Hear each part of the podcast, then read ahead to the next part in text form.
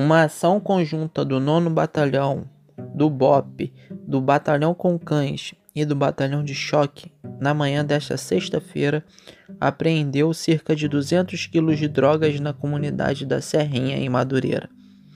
Sabemos que nenhuma apreensão, prisão ou morte de marginal vai trazer nosso companheiro, o Tenente Clayton, de volta, mas é fundamental dar resposta sobre a ação desses facínoras.